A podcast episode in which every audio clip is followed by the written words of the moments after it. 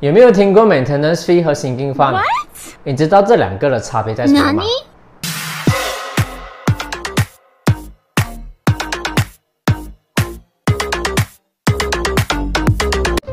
相信所有分身物业的业主都非常熟悉他们每月所支付的这个 maintenance fee 和 sinking fund，对不对？可是对于那些不熟悉这些术语的人，好像他们到底是什么？如何计算这个费用？为什么我需要支付这个费用？以及如果我不支付这个费用的话，到底会发生什么事情？每栋高层物业的建筑内都配有能让所有居民们所使用的公共设施，其中包括了电梯、人行道、游泳池、健身房和社区会堂等。这些所有设施都需要适当的维护和管理，才能确保设施的正常运作。而这些就是你们每个月所需要支付的 maintenance fee 和使用方的来源。他们必须用来就是维护公共财务和服务的费用。什么是 sinking fund？公寓内的保安服务、清洁服务、水电费和电脑维修等经常性费用是可以预测的，并且它可以列入每个月所支出的账单里面。如果雷雨期间地下停车场被淹没了，到底该怎么办？又或者是建筑物的墙壁上出现了大裂缝，需立即维修的话呢？管理层是否有足够的现金流来支付这些费用？其实，在大多数的情况下，他们可能没有足够的资金。当业主自愿捐献这个新地方时，他们就是把这笔钱存入在这个储备基金里面，以应付上述所说的这个紧急情况，并进行像是油气或翻新等的大工程。什么是 maintenance fee？无论是聘请保安和清洁服务，还是支付大楼运行所需的水电费，管理和维护物业都需要花费大量的资金。当然，你也别忘了，公寓里的管理行政人员都需要支付工资的。你每月支付的管理费或服务费，都会用在这些经常性的费用、设施维护费用以及对公共财产的任何小型维修工程上。你需要支付多少的 maintenance fee？maintenance fee 其实是由业主们一起分担的，因此维修和管理费将在各单位间分摊。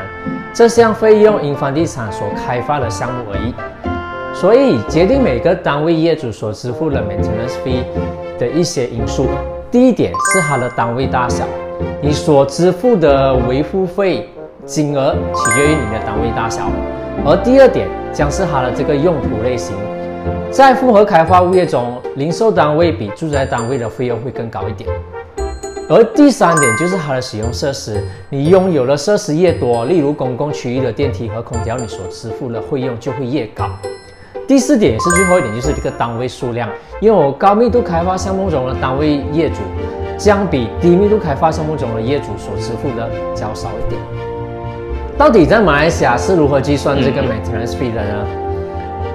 其实 maintenance fee 它取决于多种因素，它其中包括了就是第一点就是它的服务类型，通常包括保安、清洁、电梯维修等。第二点就是它的这个设施类型，基本设施通常包括了游泳池、健身房和活动场地。设施越多的话，所需要维护的费用就会越高。而第三点就是它的公用区域的大小和类型。公共区域越大，清洁和维护的成本就会越高。成本还取决于维护该区域所需的服务。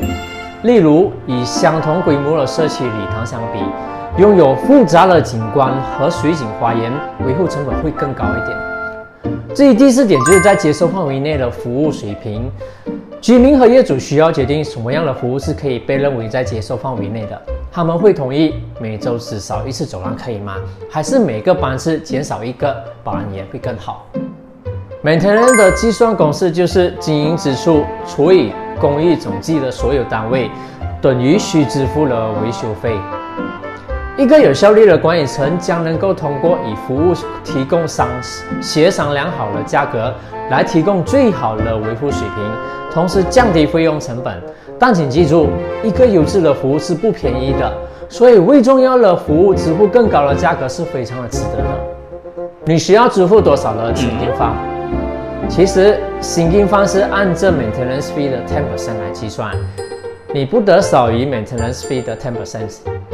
以上就是 maintenance fee 和新金放的差别，希望这个视频可以帮助到你们。